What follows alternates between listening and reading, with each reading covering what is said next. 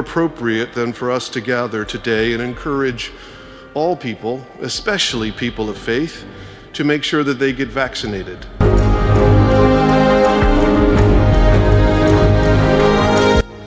Not only to protect themselves from COVID 19, but more importantly, to help protect others from this terrible disease.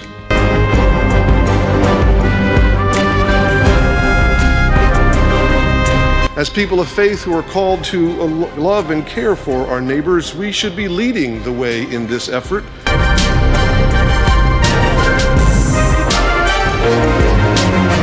That these vaccines are a great blessing.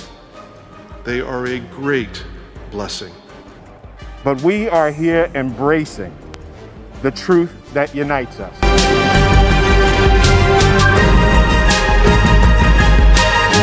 All life is interrelated. All men are caught in an inescapable network of mutuality.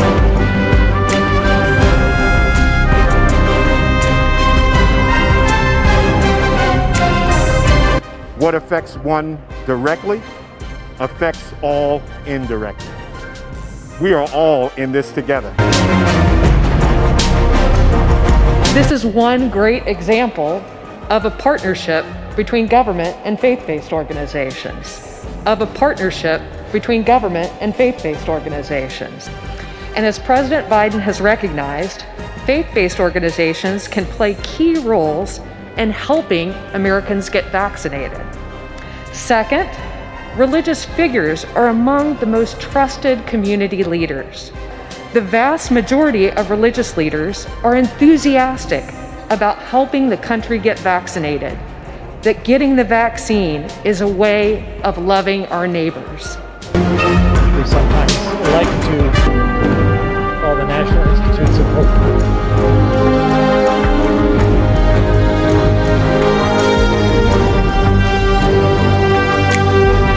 As a believer and a scientist, I can see the opportunity to use the tools of science as a chance to be part of God's plan for healing. How do these vaccines work? I often get asked that question by people who understandably want to learn more about what it is that's being injected into their arms.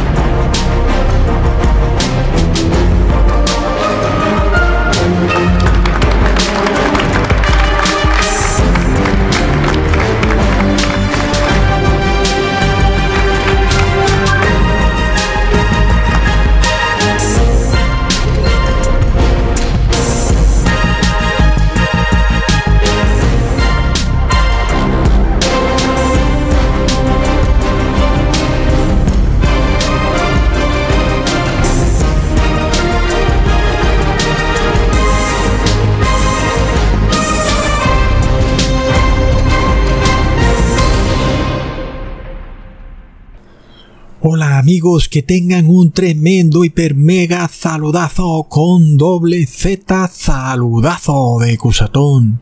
Oremos hoy a nuestro Padre Celestial para que nos proteja de los fanáticos religiosos enquistados en altos lugares, Protégenos, Padre Santo, de los fanáticos religiosos, anula todos sus planes, bloquea todas sus conspiraciones en contra de tu pueblo santo, impide que su maldad nos toque. En nombre de Jesús, amén. Bueno amigos, tremendo, es decir, esto avanza que tenemos aquí desde la Catedral Nacional de Washington. Oh, no amigos, una perfecta unión de iglesia y Estado. Y estas personas inclusive están sentadas en forma de cruz. Es decir, hasta dónde llega el fanatismo amigos. Están las sillas en esta iglesia, están dispuestas haciendo un símbolo de la cruz mezclado con un símbolo de un rombo. Tremendo amigos, recordemos que el símbolo de la cruz es una constelación del zodiaco, que Jesús no murió en una cruz, sino que murió en un poste, y que la cruz es una violación total a la ley de Dios. La cruz es un símbolo o una constelación del zodiaco, amigos. Por supuesto que tú hacerte este símbolo, adorarlo, arrodillarte ante un símbolo del zodiaco, amigos, es una tremenda violación contra la ley de Dios. Y ¿Qué podemos decir, amigos, cuando el Estado acoge estas iglesias? ¿Qué podemos decir? ¿Acaso no conoce el Estado la historia? Es decir, ¿tiene el mundo que repetir de nuevo la historia que ya vivió en la Edad Media durante la Inquisición? Amigos, al parecer es lo que viene. Ya hemos venido hablando de esto muchas veces cuando hace tiempo les mostraba imágenes de la serie de televisión Handmaid's Tale de Hulu la cual nos mostraba cómo de repente en Estados Unidos se formaría una teocracia radical y que de repente Estados Unidos cambia completamente, la libertad religiosa llega a su fin y amigos estamos aquí. Por supuesto, cualquiera que aún pretenda negar estas cosas tiene su mente nublada indudablemente y el que no se da cuenta, por supuesto, es porque no tiene ojos para ver y pasa todo el día viendo Netflix. Es decir, está viendo la serie de Handmaid's Tale en Hulu mientras en la vida real está sucediendo. Tremendo, amigos. Las personas están en su realidad virtual mientras físicamente grandes sucesos ocurren en este mundo. Está claro. Cuando vemos a Estados Unidos convirtiéndose en una imagen de Roma, es decir, el 70% del Congreso es católico, la mayoría de empleados del gobierno son católicos, toda la Corte Suprema de Justicia de Estados Unidos es católica, en un país además donde los católicos son el 20% de sus habitantes, no que yo tenga, es decir, no que tenga algo en contra del católico de la persona, por supuesto que no, en este video yo me refiero solo al tema doctrinal para las personas, por supuesto, mis mejores deseos de que se salven y tengan vida eterna. Sin embargo, cuando hablamos de los sucesos apocalípticos, tenemos que ver cómo en Estados Unidos, si fuera a haber una representación correcta de la demografía religiosa que hay en este país, no pudiéramos ver que hay tantos católicos en puestos de autoridad en este país. Sin embargo, que así sea, no tenemos inconveniente con eso porque así está profetizado y así debe ser. Amén. Ahora, en mi caso además, yo tengo amigos católicos que son personas buenas y que como todo buen católico no leen la Biblia. ¿Mm? Por supuesto que para tratar de decirles algo hay que decírselos con mucho tacto y mucho cuidado porque de repente se ofenden, dicen que los están atacando cuando nadie los está atacando, es decir, ¿qué podemos hacer amigos? Sin embargo, en la Biblia la Iglesia Católica como institución, que es a lo que yo me refiero en este video, está descrita como la gran ramera del Apocalipsis, pero ¿qué sucede cuando la mayoría de católicos no leen la Biblia? ¿Mm? Entonces no hablamos de que se esté atacando a una institución porque sí, sino que eso es lo que dice la palabra de Dios. Si en la Biblia no se explicara de manera tan rotunda que Roma es la gran ciudad que gobierna sobre los reyes de la tierra, pues nosotros no tendríamos por qué predicarlo, porque por supuesto lo que nosotros hacemos es predicar la palabra de Dios, predicarla toda. En general la Iglesia Católica pues no le gusta predicar el Apocalipsis, pero ¿qué hacemos si está en la Biblia? Y en la Biblia la Iglesia Católica está descrita como la gran ramera del Apocalipsis, amigos. Entonces, no es un ataque. Si Dios lo dice es por algo. Si en la Biblia no se explicara de una manera tan rotunda que Roma es esa gran ciudad que gobierna sobre los reyes de la tierra, pues no habría razón de predicarlo. Por supuesto, además, porque yo no tengo ningún deseo de participar en la política. Para mí, si Joe Biden quiere ser el dictador perpetuo de Estados Unidos, pues que así sea, y así con cualquier presidente de cualquier país. Pero cuando hablamos de predicar el Evangelio, tenemos que predicar el Apocalipsis. Dios en el Apocalipsis nos está revelando que el mundo va a dejar de existir porque el mundo no fue creado para existir eternamente. El mundo tiene un principio y un fin y el mundo precisamente debe llegar a un fin porque debe ser purificado debido a toda la sangre inocente que se ha derramado en la tierra desde que Caín mató a Abel hasta nuestros días. Por esto la tierra tiene que ser pasada por fuego, amigos. Mi deseo, entonces, es que las personas no perezcan en ese fuego, sino que se salven, inclusive los sacerdotes católicos. Así que jamás puede llamarse ataque tratar de predicarles salvación. Recordemos, sin embargo, amigos, que Jesús, además de todo, le prohibió a sus discípulos participar de cualquier acto violento o inclusive en la política.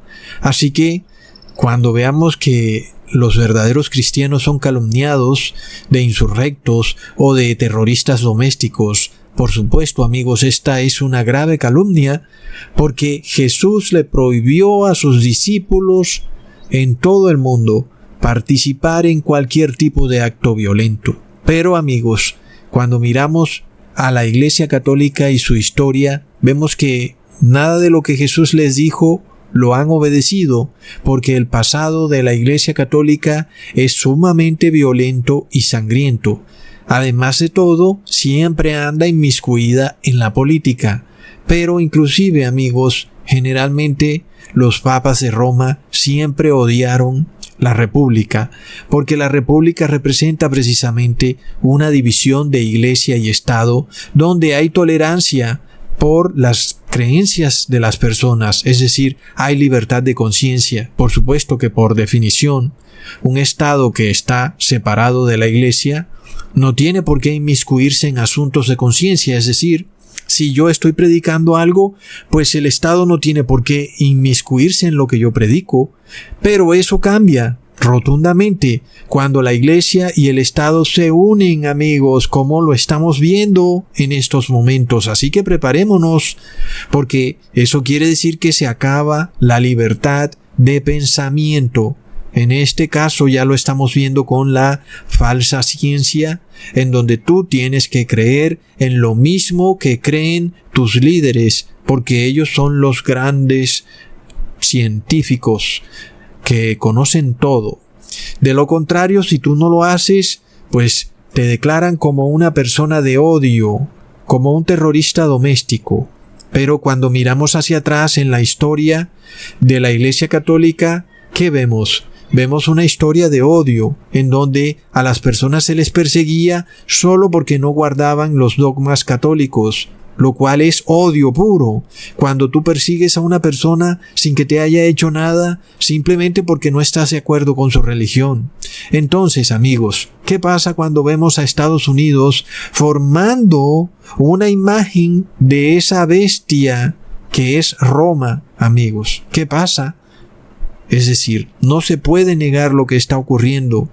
Pero además de todo, algunas personas que conocen de profecía siguen esperando a ver que en Estados Unidos se decrete una pena de muerte, para luego anunciar a gritos que, bueno, finalmente ya viene la marca de la bestia. Pero estamos viendo que mientras eso sucede, hay muchas personas que ignorantemente y de manera gustosa empiezan a recibir el 666. Y entonces, amigos, para recibir el 666 de manera gustosa no se requiere pena de muerte, simplemente se requiere que tú lo recibas feliz de la vida porque te parece que eso está bien, porque has sido engañado por esta unión de iglesia y Estado. Así que todo esto debe realmente llamarnos la atención porque recordemos que Estados Unidos era un país respetuoso de la libertad de conciencia. Y estamos viendo que eso ha cambiado del cielo a la tierra porque ya, por ejemplo, no se te permite que tú no uses el bozal en el caso de que tú no creas que el tal virus anda volando por los aires porque estás en tu derecho, porque es tu conciencia. Tú, si quieres, no crees en eso, bueno, eso ya cambió. Ahora tienes que creerlo porque el Estado lo decreta. Es decir, se acaba la libertad de conciencia y se supone que Estados Unidos era una nación que protegía la libertad de conciencia. Entonces, amigos, cuando vemos en esta iglesia la Catedral Nacional de Washington, además de todo, a los médicos nacionalsocialistas declarando sus fantasías eugenésicas, es decir, esta falsa ciencia en donde tú tienes que recibir un medicamento a la fuerza porque ellos lo declaran. Estamos viendo una repetición de una historia macabra que ya ha ocurrido en el pasado. Lo más lamentable, amigos, es que nadie puede estar en desacuerdo con ellos porque si lo estás, ahora eres llamado primero ignorante porque supuestamente pues no sabes de ciencia. Y segundo, la iglesia te llamará persona de odio porque supuestamente no lo estás haciendo por amor al prójimo. Plop. Amigos, pero cuando vemos a este doctor Francis Collins, quien es miembro de la Pontificia Academia de la Ciencia, tenemos que entender el por qué de repente ya la ciencia dejó de admitir el debate. ¿Mm? ¿Qué pasa? Ahora, cuando tú quieres debatir a la ciencia, eres censurado. ¿Y qué pasa cuando la nueva ciencia del siglo XXI ni siquiera da prueba científica de lo que supuestamente ha descubierto? Amigos, ¿qué pasa? Es que no estamos ante ninguna ciencia, estamos ante la Pontificia Academia de la Ciencia, estamos ante una religión, una religión que es parte de Babilonia, amigos, que es la Iglesia Católica. Entonces, según el doctor Francis Collins, quien además se presenta a sí mismo como creyente y científico, él dice que el pinchazo es un medio para sanar, ¿Qué pasa amigos? Eso me recuerda perfectamente Apocalipsis 13 versículo 12 que dice que la imagen de la bestia ejerce toda la autoridad de la primera bestia en presencia de ella y hace que la tierra y los moradores de ella adoren a la primera bestia cuya herida mortal fue sanada. Entonces amigos, estamos viendo en esta catedral a la primera bestia y a la imagen de la bestia, a Washington, decretando ahora que se sane la herida mortal de la primera bestia. Entonces, ¿qué significa esta sanación? Que en este caso ahora es global, de la herida de la primera bestia. Recordemos que en 1798 el Papa de Roma recibió una herida mortal cuando el emperador Napoleón Bonaparte lo capturó esta herida mortal es simbólica, por supuesto, no que en efecto recibió un golpe en la cabeza o algo, sino que el Papa perdió ese poder que tenía para perseguir a todo aquel que no obedeciera sus dogmas. Amigos, ahí en ese momento la Biblia lo describe como una herida mortal. Y eso se hizo completamente realidad en el año 1801 cuando se declaró la tolerancia religiosa, en la cual, aunque la religión católica fuera la religión de la mayoría de los franceses, desde ese momento se toleraba que judíos y protestantes practicaran su religión de acuerdo a su conciencia, es decir, que el bien común no estaba por encima del derecho individual. Y esto, amigos, es hace 220 años. Y ahora nosotros nos vamos a ir más atrás en la historia. ¿Qué pasa, amigos, con el mundo? Entonces, esta herida que sufre el Papa es una incapacidad de perseguir al que no obedezca sus dogmas. Así entendemos a esa herida de la bestia, que ahora de repente sana. Y si sana, eso quiere decir que de nuevo el Papa de Roma vuelve a perseguir a todo el que no esté de acuerdo con sus dogmas, amigos. En este caso, cuando vemos el dogma de la farmaqueia, como está descrito en Apocalipsis capítulo 18 versículo 23, hablando de Babilonia, se declara que luz de lámpara no alumbrará más en ti, y voz de esposo y de esposa no será más oída en ti, cuyos mercaderes eran príncipes de la tierra, en cuyas hechicerías todos los gentiles han errado. Entonces la palabra hechicería viene del griego farmaqueia que traduce farmacia. Así que el Apocalipsis nos muestra que Babilonia hace errar a todos los gentiles con la farmacia. Entonces, vemos que de la misma boca del doctor, o yo diría sacerdote Francis Collins, él dice que todo el asunto del pinchazo se trata de una sanación. Pero por supuesto que cuando hablamos de sanación en el caso del pinchazo, como que algo no cuadra, ¿verdad? Porque el pinchazo no está hecho para sanar a un enfermo, sino para prevenir una enfermedad. Es decir, el pinchazo toma a una persona perfectamente sana y supuestamente la hace inmune a una enfermedad de la que seguro tal vez ya sea inmune naturalmente si es que esa enfermedad es como ellos dicen que es. Sin embargo, amigos, el pinchazo en sí no es una sanación de las personas. El pinchazo es preventivo. Entonces, ¿por qué un señor que es tan inteligente, que es tan científico, diría que el pinchazo es una sanación? Amigos, cuando a toda luz no es una sanación, sino que es una prevención. El hecho es que como él habla como creyente, por supuesto como creyente, él quiere que el pinchazo sea una sanación, pero de la herida de la bestia, esa herida que sufrió el Papa de Roma durante la Revolución Francesa, amigos. Él quiere que el Papa de nuevo recupere el poder para perseguir a los herejes. Entonces, amigos, ¿Qué pasa cuando todo el mundo o la mayoría reciben este pinchazo y queda un pequeño grupo disidente, una minoría, que son los que guardan los mandamientos de Dios y tienen la fe de Jesús? Esos serían ahora perseguidos por la bestia y la imagen de la bestia, siendo declarados como herejes, porque según ellos pondrían el peligro al bien común, a la mayoría. Así entonces el Papa de Roma recuperaría el poder que se le quitó cuando la mayoría tenía que aceptar que una minoría guardara otros ritos distintos a los de Roma.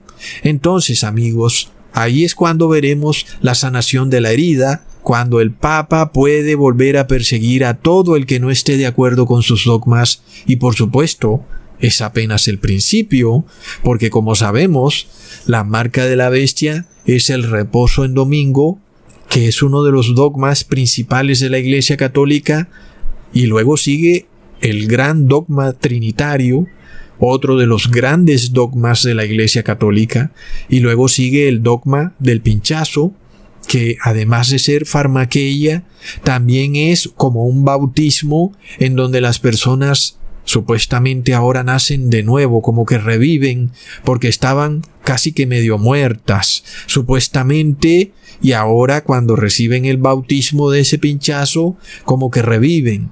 Y eso nos recuerda lo que dice en Primera de Juan capítulo 5 versículo 6. Este es Jesús el Cristo que vino por agua y sangre, no por agua solamente, sino por agua y sangre, y el Espíritu es el que da testimonio porque el Espíritu es la verdad.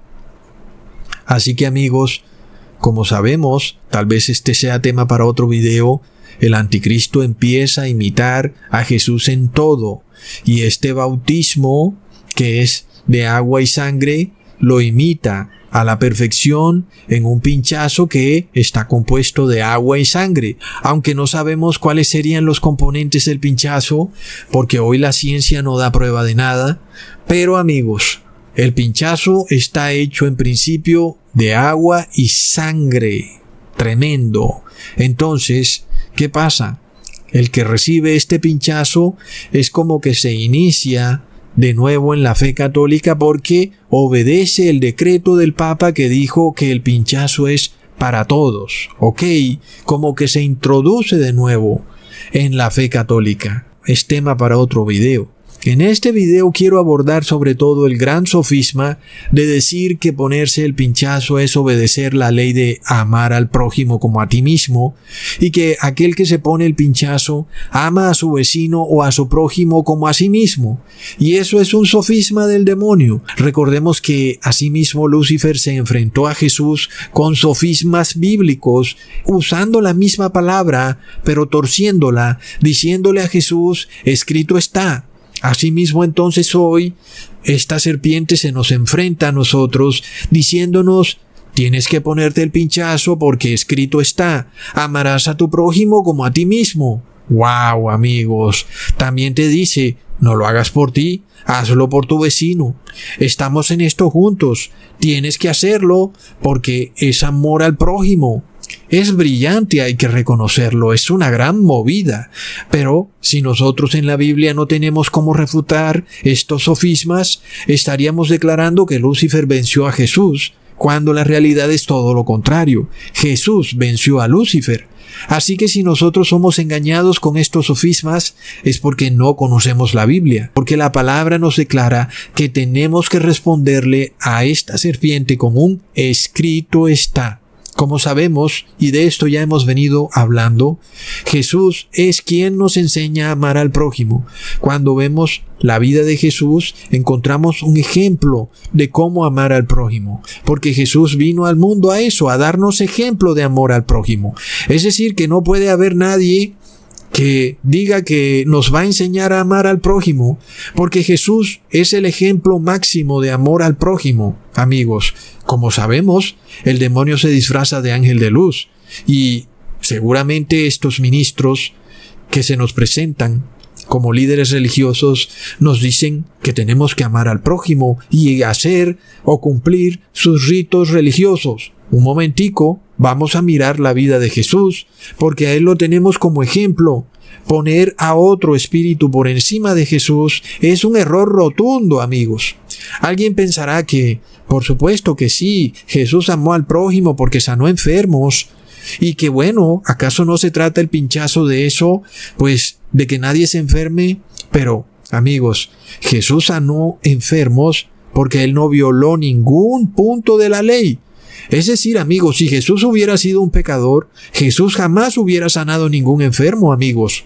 Este es un principio básico, por lo que tenemos que entender que el que ama al prójimo, lo primero que tiene que hacer es ser obediente a la ley, porque acaso alguien que roba puede sanar enfermos? La respuesta es un rotundo no. Porque amigos, en una persona que roba no hay amor al prójimo. Entonces, cuando tenemos que buscar un ejemplo de amor al prójimo, tenemos que mirar a Jesús, porque Jesús guardó todos los puntos de la ley. Es decir, que el que viola la ley no puede jamás decir que ama al prójimo ni tampoco enseñar a amar al prójimo. Por esto leemos en Primera de Juan capítulo 2 versículo 5. Si uno obedece su palabra, en él se ha perfeccionado verdaderamente el amor de Dios, y de ese modo sabemos que estamos unidos a él. Así que vemos que aquellos que guardan la palabra de Dios y la obedecen, son los que tienen amor al prójimo, porque tienen amor de Dios dentro de ellos. Leamos en Primera de Juan capítulo 2 versículo 6. El que dice que está en él debe andar como él anduvo.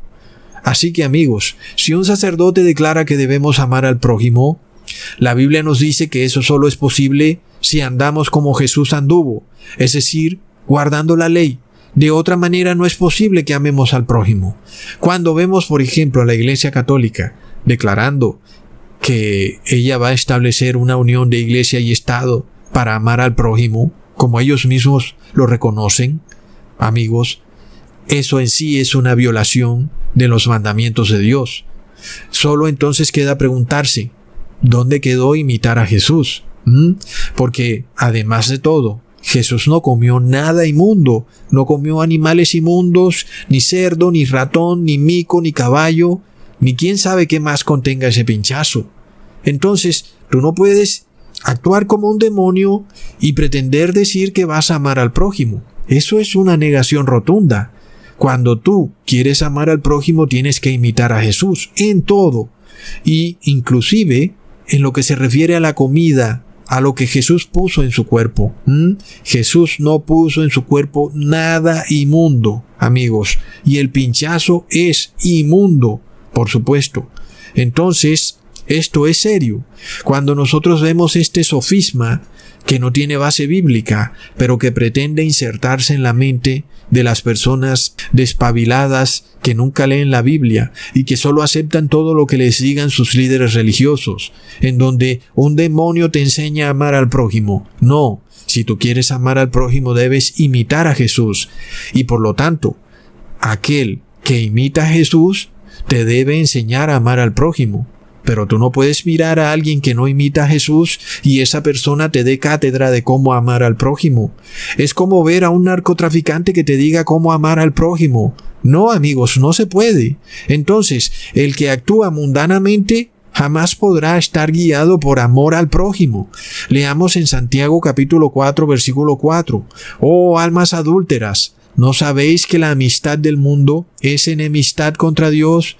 Cualquiera, pues, que quiera ser amigo del mundo, se constituye en enemigo de Dios. Y amigos, el mundo nos representa a los gobiernos. Por supuesto, eh, el gobierno tiene el poder, la riqueza económica y hace todo lo que es el mundo. Pero cuando una iglesia se une con el Estado, con el gobierno, se está uniendo con el mundo. Es una amistad con el mundo. Esta iglesia que se ha unido con el mundo, es decir, con el Estado, es enemiga de Dios. ¿Y cómo puede entonces un sacerdote que es enemigo de Dios decir que tiene amor al prójimo o que va a enseñarle a otros a amar al prójimo. Plop. En dicho caso el demonio sería bueno y el diablo sería como un osito de peluche lleno de amor. Recontra plop. En la Biblia estamos llamados a apartarnos de las obras de injusticia, es decir, de violar la ley de Dios, porque todo el que comete pecado es el diablo. Pero ¿qué pasa? Cuando las personas ven a un líder religioso solo porque está vestido de manera distinta, piensan que esta persona viene en alguna forma de santidad. Sin embargo, no vemos sus obras. Son las obras las que nos revelan en qué espíritu viene esa persona.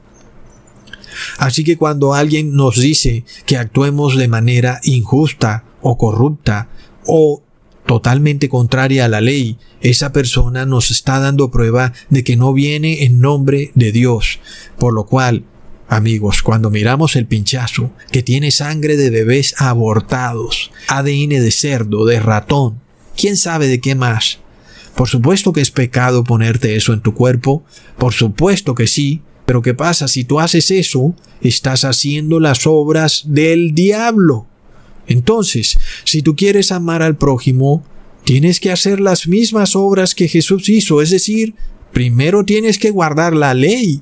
Leamos en Primera de Juan capítulo 2 versículo 28. Ahora, hijitos, permaneced en él para que cuando apareciere tengamos confianza y no seamos confundidos de él en su venida. Si sabéis que él es justo, sabed también que cualquiera que hace justicia es nacido de él. Es decir, amigos, que la palabra no te está pidiendo que hagas algo realmente descabellado con relación a tu vida. Es decir, no te está pidiendo que vendas todos tus bienes, como calumnian algunos por ahí.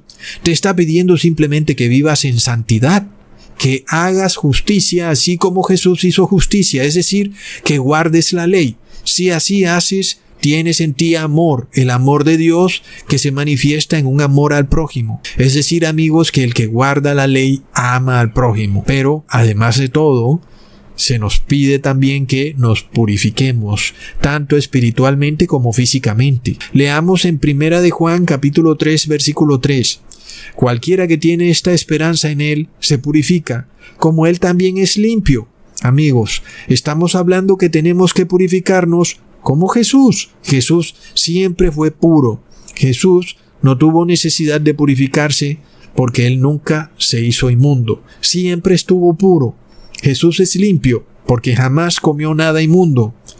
Pero, amigos, nosotros como no conocíamos la palabra, las personas son capaces de comer cualquier cosa y de ponerse cualquier cosa en su cuerpo sin ni siquiera darse por enterado qué es lo que están poniendo en su cuerpo eso era antes, cuando tú no conocías la palabra. Hoy ya sabes que si tú quieres tener el amor de Dios en ti, tienes que purificarte. Esto no es un juego. Recordemos lo que le pasó a María Magdalena en Juan capítulo 20 versículo 16 al 17. Y María Magdalena volviéndose ella le dijo Raboni, y Jesús le dijo, no me toques, porque aún no he subido a mi Padre. Bueno amigos, puedes imaginarte la felicidad de María Magdalena de ver a Jesús vivo, como cuando alguien sueña que un familiar se murió y luego se despierta y se da cuenta que todo fue un sueño, y asimismo María sale a abrazar a Jesús, pero Jesús le dice, no me toques. ¿Por qué, amigos? ¿Pensamos que estos asuntos son de poca importancia? El Apocalipsis nos dice cuán serio es esto. Leamos en Apocalipsis capítulo 21 versículo 27. No entrará en ella, es decir, en la santa ciudad, ninguna cosa inmunda o que hace abominación y mentira, sino solamente los que están inscritos en el libro de la vida del Cordero. Amigos, es tremendo. Menos mal que María Magdalena todavía tenía muchos años de vida para purificarse. Pero ¿qué pasa, amigos? Esto ya no es un juego en los momentos en que estamos viviendo. Aquí ya no se trata de un simple video de YouTube. Esto tiene que realmente interiorizarse en tu vida. Amigos, en realidad se trata de que empieces a purificarte, porque tú no quieres escuchar esas palabras. No me toques, sobre todo cuando ya no puedes purificarte. Es decir, María Magdalena estaba viva y pudo purificarse. Pero ¿qué pasa si tú mueres inmundo? ¿Qué es lo que te va a decir Jesús? Te va a decir, no me toques, no te acerques. Amigos, es de locos. Cuando vemos que la iglesia se une con el Estado, siendo el Estado inmundo, el Estado es pagano. ¿Qué es lo que ocurre? Lo que ocurre es que se viene un decreto en el cual tú tienes que obedecer los dogmas de la iglesia. Y este bautismo del pinchazo que lleva agua y sangre es un bautismo inmundo, amigos, recontraplop. Entonces, volviendo al tema, cuando hablamos de amar al prójimo, por supuesto que tenemos que hablar de que el prójimo se salve y tenga vida eterna. Pero ¿qué pasa cuando al contrario guiamos al prójimo a la perdición eterna? ¿Cómo puede ser eso amor al prójimo? Por supuesto, cuando vemos la vida de Jesús, Jesús vino a darnos vida eterna. Y nosotros estamos llamados también a hacer que nuestros familiares, vecinos, etcétera, tengan vida eterna. Pero si nosotros simplemente les decimos, dale adelante, recibe el pinchazo, eso no es amor al prójimo. Leamos en Primera de Juan capítulo 3 versículo 6. Cualquiera que permanece en él no peca, cualquiera que peca no le ha visto ni le ha conocido. Es decir, amigos, si tú pecas, quiere decir que Jesús no está en ti y por tanto jamás habrá amor al prójimo en ti. Entonces, en general podemos ver claramente que el 90% del mundo o el 99% del mundo no tiene amor al prójimo porque pecan gustosamente por doctrina porque pertenecen a iglesias supuestamente cristianas, quienes tienen por doctrina inducir a sus feligreses al pecado. Es decir, claro que todo ser humano puede cometer un error, pero es muy distinto cuando tu propia iglesia te dice, dale adelante, peca, sigue tranquilo, no pasa nada. Ahí es donde es el problema del que estamos hablando. Es doctrinalmente cuando entendemos que la Iglesia Católica es la ramera de Babilonia porque induce a todos sus feligreses a violar la ley de Dios, pero eso sí, mientras tanto que obedezcan todo decreto del Papa. Qué ironía, ¿verdad? Es decir, estamos viviendo en un mundo en donde tú tienes que obedecer el decreto del Papa, pero esa misma iglesia te enseña a desobedecer al Dios Altísimo. Es de locos, amigos. Según la Iglesia Católica, tú puedes violar la ley de Dios cuantas veces quiera porque estás bajo la gracia. Pero ay de que desobedezcas al Papa, te vienen multas, te viene cárcel y hasta te viene una pena de muerte. Amigos, aquí vemos entonces que la Biblia es contundente cuando nos muestra el carácter de estos poderes en el mundo. Leamos en primera de Juan capítulo 3 versículo 10. En esto son manifiestos los hijos de Dios y los hijos del diablo. Cualquiera que no hace justicia y que no ama a su hermano, no es de Dios. Amigos, claramente se nos dice que el que no guarda la ley de Dios es hijo del diablo. Entonces, si en tu iglesia te dicen que el diablo ama al prójimo, pues entonces se volaron la tapa, amigos, se acabó el mundo. ¿Mm? ¿Qué pasa? Si tu iglesia te enseña a violar los mandamientos de Dios con todas las excusas que se buscan, que estamos bajo la gracia, que estamos bajo la ley del amor, que estamos en el viejo pacto, que todo se cumplió en el madero, etcétera, etcétera excusas y excusas para enseñar, para inducir a las personas a comportarse como demonios. Es decir, que los demonios van a amar al prójimo, amigos. ¿Eso es lo que nos está diciendo ese sacerdote? Es de locos, amigos. ¿Y qué es lo que nos está mostrando el mundo? Que la Iglesia Católica quiere que te comportes como un demonio, no pasa nada, pero si tú tratas de comportarte como santo, guardando la ley de Dios y purificándote para poder abrazar a Jesús, entonces eres un delincuente degenerado, un terrorista doméstico. Amigos, es tremendo. ¿Qué está pasando, amigos? Si no obedeces los decretos papales, amigos, ahí se viene el gran problema. Viola la ley de Dios, no pasa nada. Entonces, ¿quién es el que tiene odio en su corazón, amigos?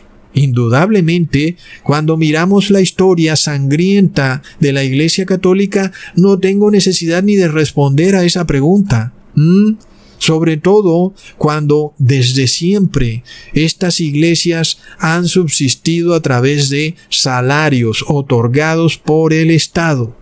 Pero bueno, a nosotros no nos interesa el dinero, nos interesa la libertad de conciencia, por supuesto, nos interesa la salvación de las personas, inclusive la salvación de los sacerdotes.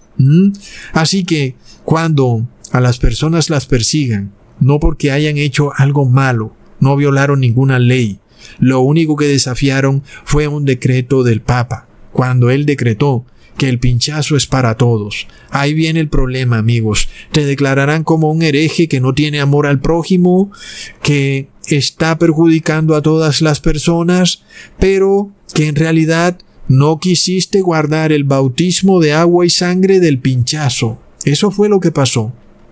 Amigos. Entonces, ¿cómo se le llama a una persona que persigue a otro solo porque no está de acuerdo con esa persona. A esa persona se le dice que comete un delito de odio.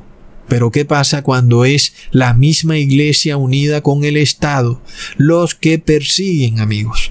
Por supuesto, es lo que vamos a ver cuando vemos a la Iglesia Católica unida con el Estado en lo que el Apocalipsis nos declara como imagen de la bestia en este caso, recordemos que históricamente la Iglesia Católica no persigue a nadie.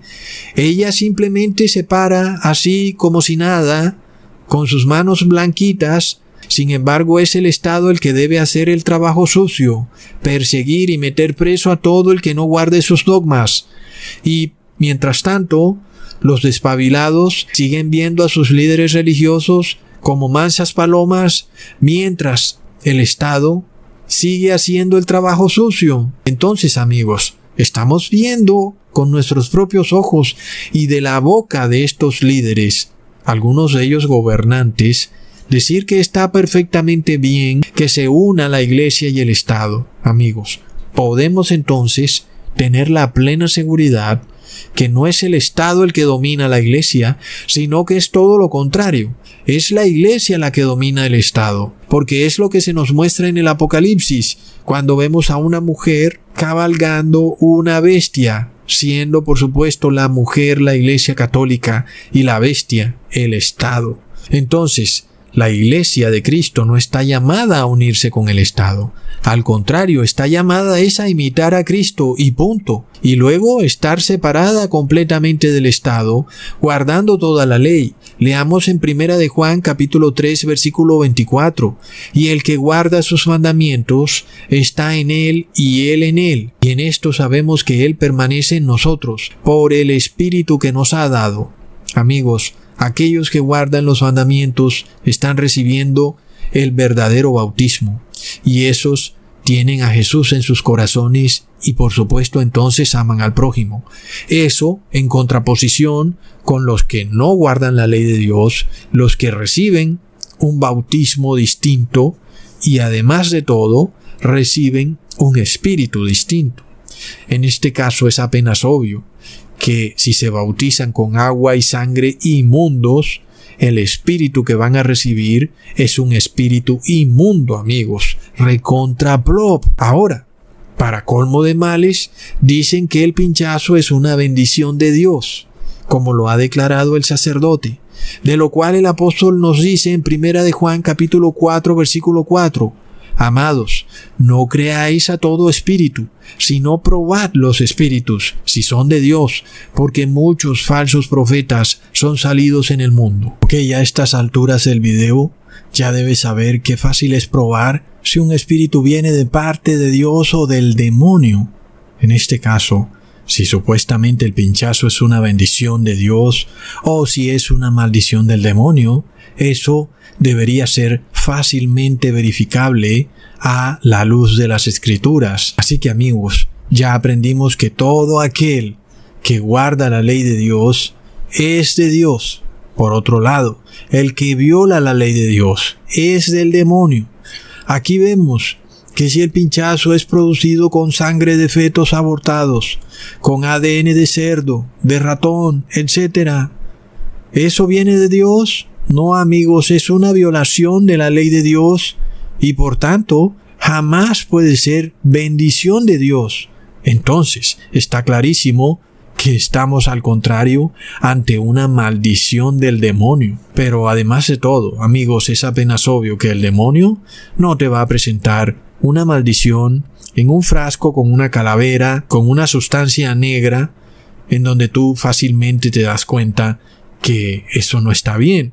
Por supuesto que el demonio va a disfrazar la maldición y te la va a poner en un frasco con etiqueta de algo bueno y va a decir que con eso pues te va a ir muy bien. Es apenas obvio que así lo debería hacer el demonio porque el demonio se disfraza de ángel de luz. Es decir, como alguien que viene a traerte sanidad, que viene a bendecirte.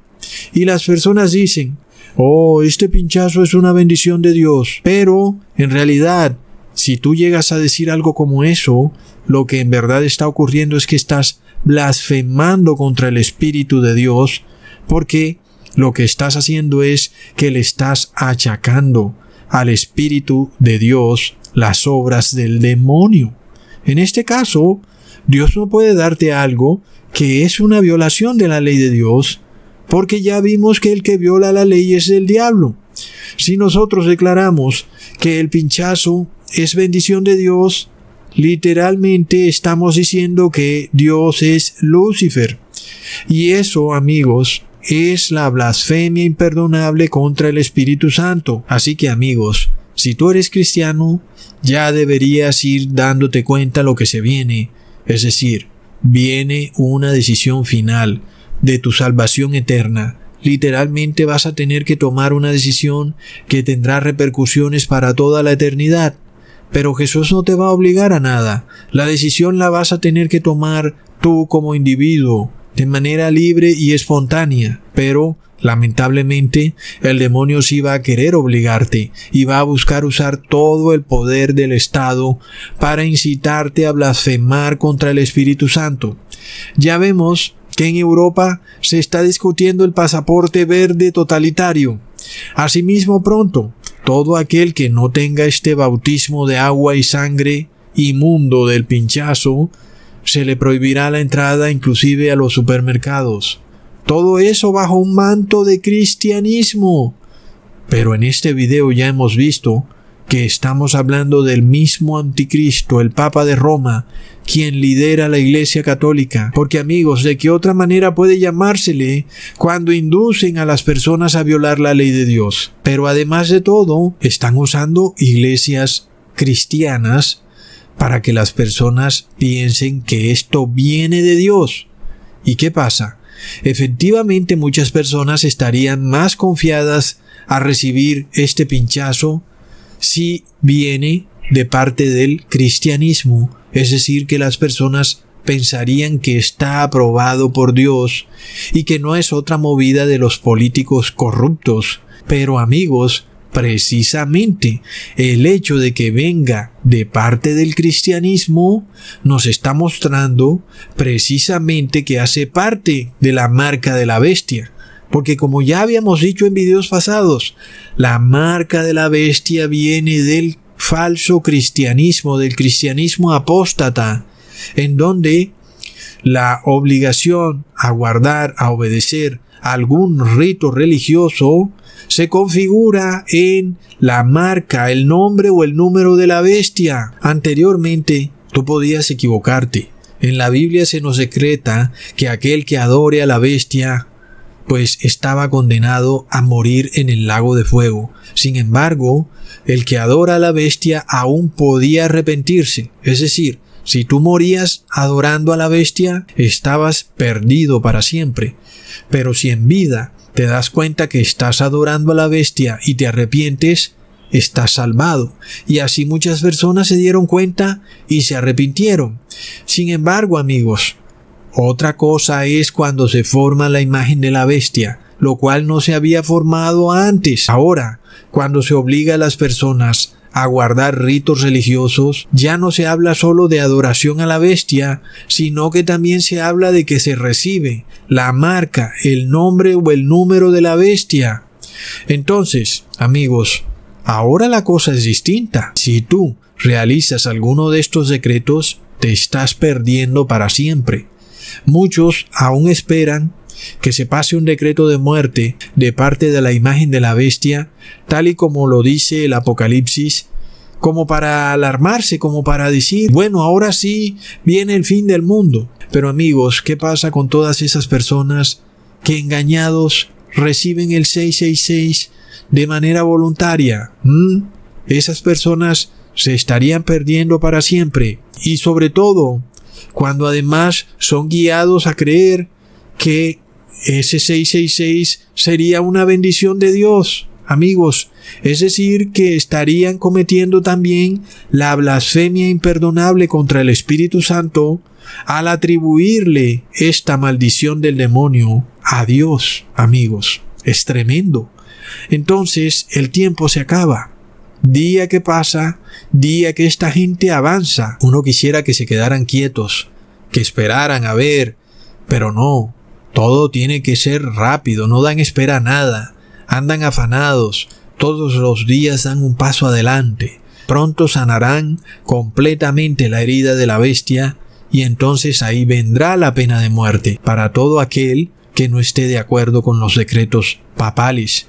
Esperemos, como he dicho en videos pasados, que nuestro Padre Celestial retrase los planes de estas personas y aunque sabemos que este año es el año del sellamiento del pueblo de Dios, le rogamos al Padre Celestial para que todavía se retrase esto un poco más y las personas puedan ser selladas aún en los años venideros.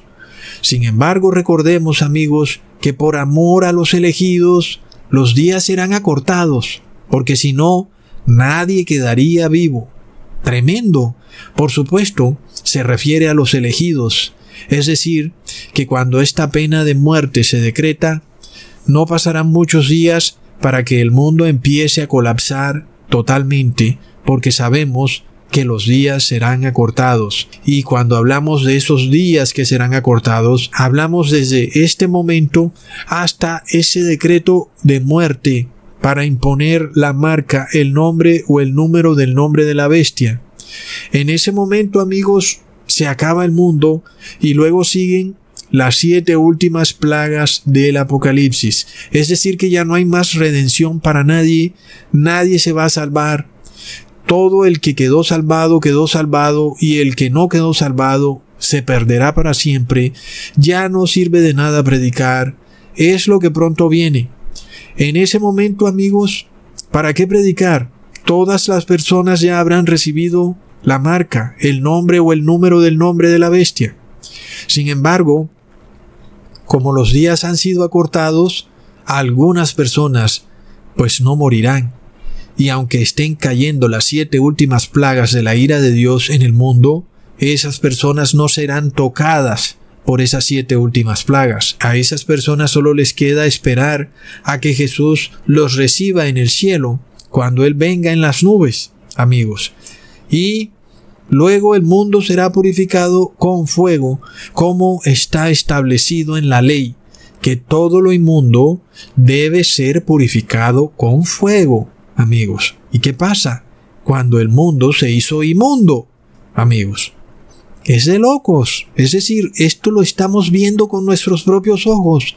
¿Acaso no vemos lo que dice la ley? Amigos, pero las personas no saben de la ley porque sus líderes religiosos no les enseñan la ley. ¿Por qué será? ¿Será porque hacen las obras del demonio? Hasta pronto, amigos.